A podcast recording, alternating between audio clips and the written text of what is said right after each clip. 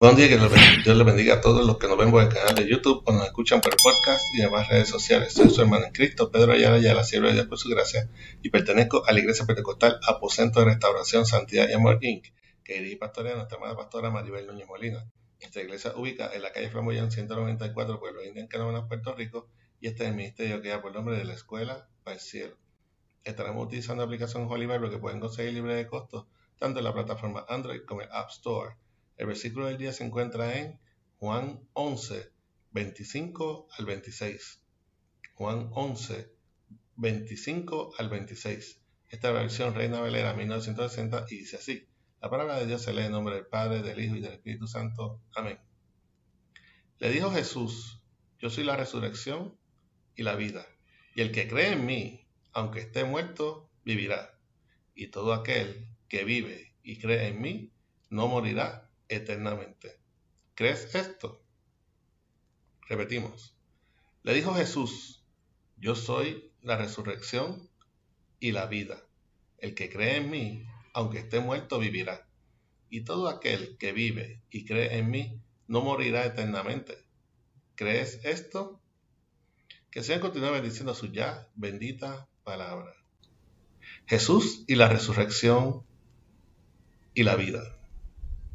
En un mundo donde se vive desenfrenadamente hacia los placeres, donde las prioridades son trastocadas buscando el deleite de las fiestas paganas, el regocijo relativo y momentáneo que ofrece el vivir una vida material, no nos podemos sorprender la tristeza, la frustración o la sensación de desamparo de los que pierden a un ser querido que no quiso andar en los caminos de Cristo.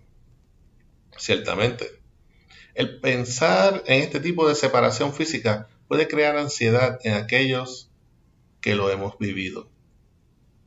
Pero hay una esperanza para aquellos que hemos vivido en Cristo, para aquellos que hemos luchado la buena batalla de la fe.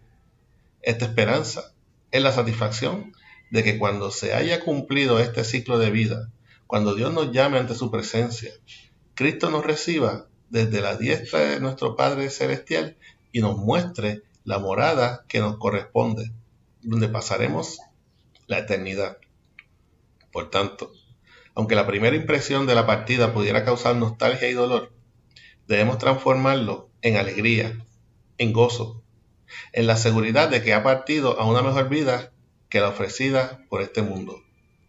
Hermanos y hermanas, para que podamos sentir la satisfacción, es nuestro menester anunciar tanto a los nuestros como al resto del mundo el mensaje del Evangelio de Cristo, el procurar la salvación de todas las almas, crear conciencia de que la vida tal y como la conoce el mundo no termina con la muerte física, sino que tenemos que procurar el reino de Dios y estar preparados para que en cualquiera de los casos muramos u ocurra la segunda venida de Cristo primero, a buscarnos como iglesia, podamos gozarnos de la verdadera alegría de que partimos con Cristo Jesús.